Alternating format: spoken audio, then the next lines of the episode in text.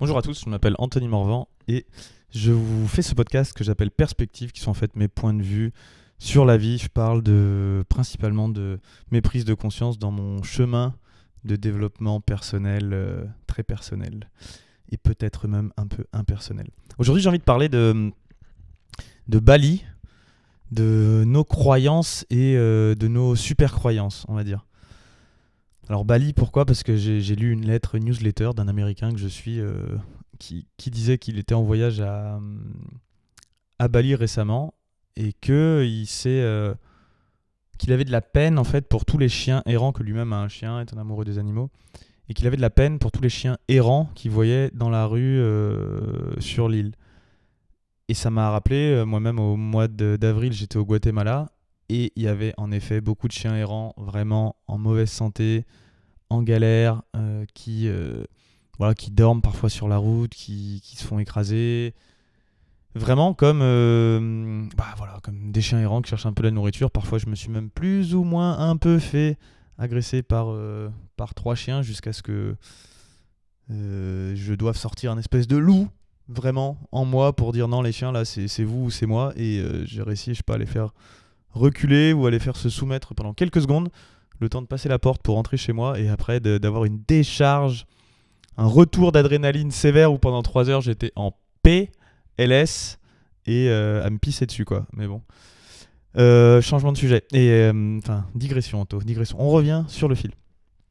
Et qu'en fait, il y avait donc ces chiens errants un peu partout. Et donc là, le gars qui parlait dans sa newsletter dit que ça l'a profondément attristé, et qu'à un moment, il, voilà, il, ça, le dégoûtait même. Il se dit, c'est abusé, tous ces chiens qui sont, qui sont en galère, qui n'ont pas à manger, qui sont maltraités.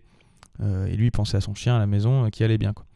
Et à un moment, euh, il parle à, un, habitant de l'île et il lui dit Mais on peut pas faire quelque chose pour tous ces chiens là qui sont en galère Et l'autre, il lui fait mais Comment ça? Ah oui, c'est vrai, j'ai vu, vous aux États-Unis, vous vous les enfermez chez vous. Vous les enfermez, vous les privez de liberté et vous les parquez euh, chez vous, dans des espaces restreints. C'est horrible ça.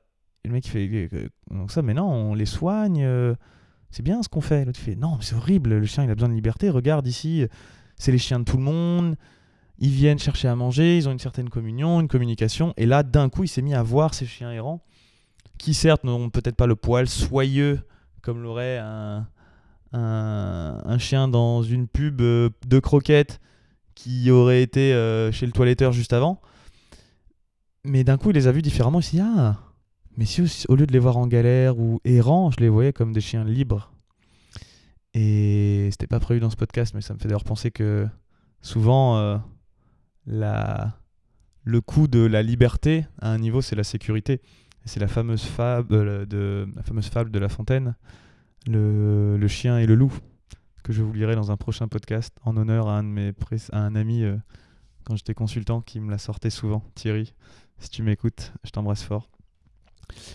Et que là, il, a vu ça, il s'est dit mince, mais waouh, ok. Et que c'était vraiment quelque chose qui pour lui était évident. Bah oui, le chien, euh, je prends soin de lui quand je quand je l'ai chez moi, quand je l'enferme chez moi, quand il n'a pas le droit de sortir et que je le vaccine et que, et que je lui mets un collier et une laisse quand on va promener. C'est pour son bien quand même, c'est pour qu'il se fasse pas écraser et puis je le nourris un peu trop, et puis il peut pas se dépenser, et puis je le castre aussi, tu comprends, le pauvre, faut pas qu'il se reproduise trop, faut pas non plus qu'il aille assouvir ses besoins sexuels.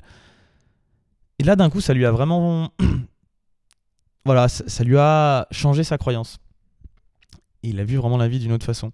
moi, je me souviens aussi un ami, Thibaut, si tu m'écoutes, qui me racontait qu'un jour, il est arrivé à, Bali, et euh, il discute avec le chauffeur taxi direct en arrivant.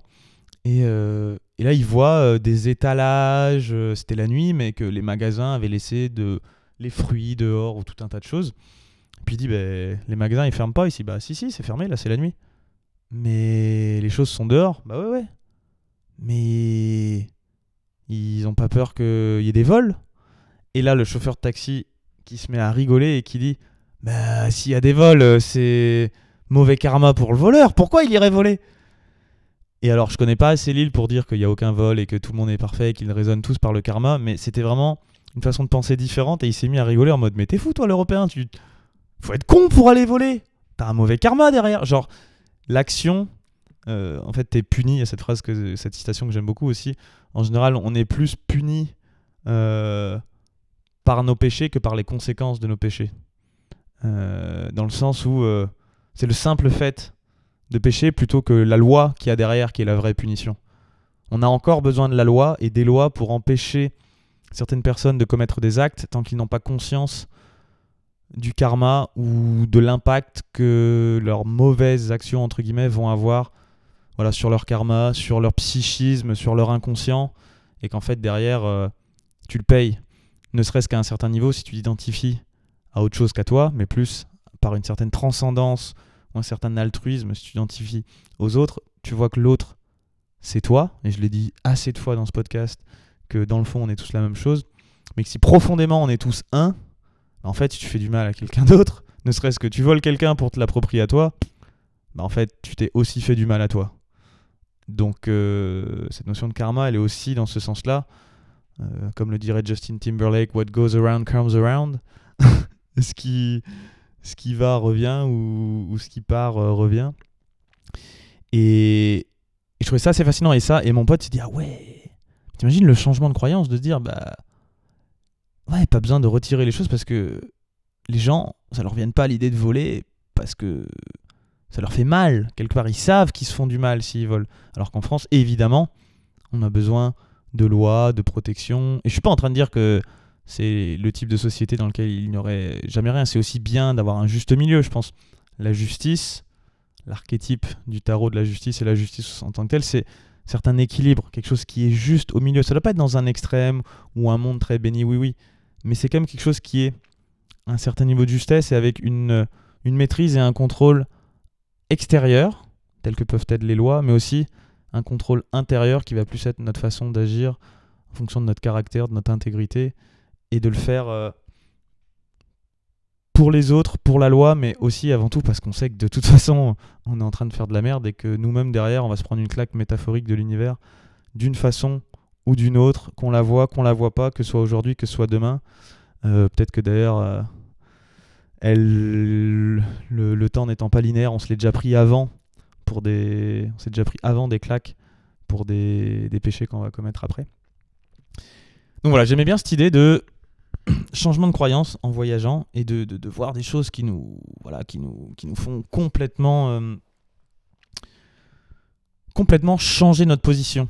Et ça me fait penser à cette citation de ah, Orson Scott Card dans euh, La stratégie Ender, qui est un très bon livre d'ailleurs, qui est une trilogie aussi à la base, mais qui est un très super intéressant, où tu as des gens qui manipulent un petit enfant euh, très très fort en lui faisant croire qu'il joue à un jeu vidéo, mais en fait il est en train de faire une guerre intergalactique, c'est dans le futur, et euh, il tue, euh, il décime complètement une autre, une autre, une autre race, mais en pensant qu'il jouait un jeu vidéo, c'était le meilleur jeu vidéo, et en fait non, il jouait vraiment avec des vrais vaisseaux, des vrais vaisseaux spatiaux.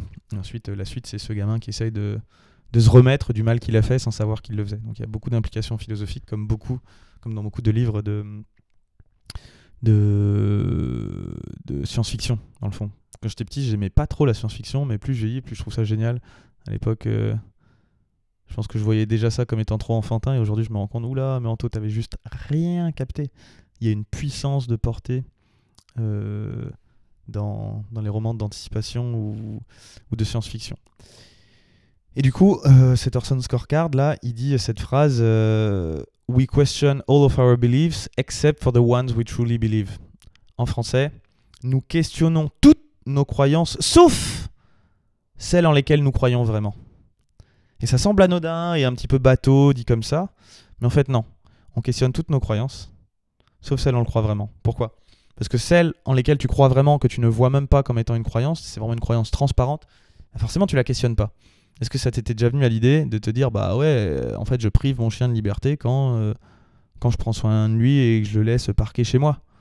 Si tu habites à Paris et que tu as un chien, bah, comparé à un chien qui est peut-être errant et qui galère un petit peu à trouver de la nourriture euh, dans, au Guatemala ou à Bali ou ailleurs, bah, en fait, il y en a un qui est libre et l'autre qui l'est pas. Et encore une fois, parfois, le prix de la, de la liberté, c'est la sécurité à savoir la sécurité qu'on perd. Ou alors, dit à l'inverse, le prix de la sécurité, c'est la liberté. Qu'elle soit physique, euh, financière, émotionnelle.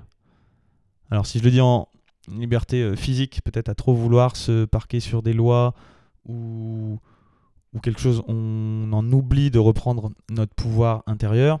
Notre liberté émotionnelle, plutôt que de prendre le risque de soi-même reprendre la responsabilité sur comment on se sent, on la fait dépendre sur les autres et on reste dans des relations toxiques pour nous parce qu'il y a même un échange d'énergie.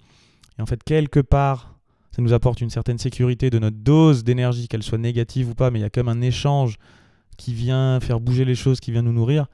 Alors qu'accepter de quitter euh, quelque chose qui n'est plus juste pour nous, c'est peut-être sacrifier la sécurité de ce qu'on va y trouver pour, c'est payer. Euh, payer avec notre sécurité qu'on n'a plus pour trouver une liberté potentielle. Bon, et peut-être que je projette juste sur ce que moi j'ai souvent fait dans ma vie.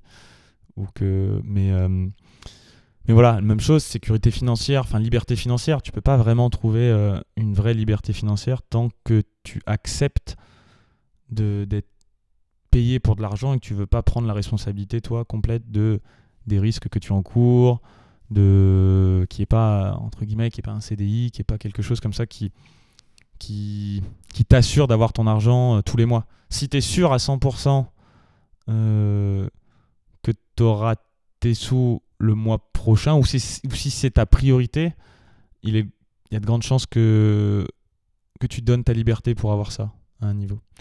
Et je pourrais continuer euh, même chose sécurité liberté spirituelle, rester encore dans un système de croyances très fermé, très rigide, très dogmatique, c'est encore une fois donner sa liberté spirituelle contre un peu de sécurité spirituelle, même si ça fait mal de la lâcher, cette euh, sécurité pour, euh, pour peut-être atteindre une plus grande liberté, mais justement une liberté parfois sans repère.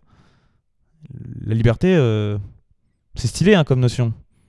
Égalité, liberté, égalité, fraternité, mais la vraie liberté, c'est ça vient pas sans son lot de contraintes, paradoxalement. Et la contrainte de la liberté, ça peut être bah, parfois le sentiment de solitude, le l'absence de sécurité, euh, les doutes, euh, toutes ces choses-là qui, dans le fond, si tu demandes à quelqu'un ce que tu voudrais être libre, tout le monde va dire plus ou moins oui. Ah oui, oui. Mais en fait, on n'est pas forcément c'est quand on la touche du doigt qu'on se rend compte vraiment de ce qu'elle nous coûte et de toutes les choses avant auxquelles on pouvait se raccrocher et qui faisaient qu'on n'était peut-être pas libre, mais qui faisaient qu'on choisissait inconsciemment au moins euh, cette non-liberté. Et donc cette citation, pour moi, elle me permet vraiment de, dire que bah, c'est drôle parce que pour moi, même, euh, c'est vrai que moi qui ai vu ces chiens errants euh, au Guatemala, je me disais, bon, les pauvres, ils sont en galère comparé à nos chiens européens qui sont bien traités. Mais en fait, ouais, j'avais pas osé questionner vraiment cette croyance. Et grâce, grâce à cet email, grâce à cette réflexion, je me la pose aussi, moi, et je me dis, mais en fait, à la manière de, de, La Fontaine, euh, est-ce que est-ce qu'un chien qui, erre et qui est mal nourri, mais qui est libre, n'est pas mieux qu'un qu'un chien bien gras et qui est tenu en laisse? Et ça, ça vaut pour tout dans ta vie. Et je prétends pas te dire. Il y a évidemment une sorte d'intuition de vers là où je veux mener, mais dans le fond, moi-même, je me considère pas du tout libre euh, sur tous les points. Je suis sur un chemin, on va dire, de, de liberté, mais il y a encore des moments où j'ai énormément besoin justement d'aller me raccrocher à certaines sécurités euh, et que je suis pas encore visiblement prêt à être 100% libre. Et à un dernier niveau, euh, la liberté, c'est aussi accepter librement des contraintes et ne pas chercher. Chercher à tout prix la liberté, c'est aussi euh, ne pas être libre d'aimer les contraintes. Sur ce, j'espère que le podcast vous a plu. Euh, et euh, si vous voulez me laisser 5 étoiles et un commentaire sur iTunes Podcast, ça me fera toujours plaisir. Je les lis tous. En plus, ça booste le podcast et ça permet de, de le rendre visible. Et surtout, ça m'encourage à continuer à partager ces idées. Des bisous.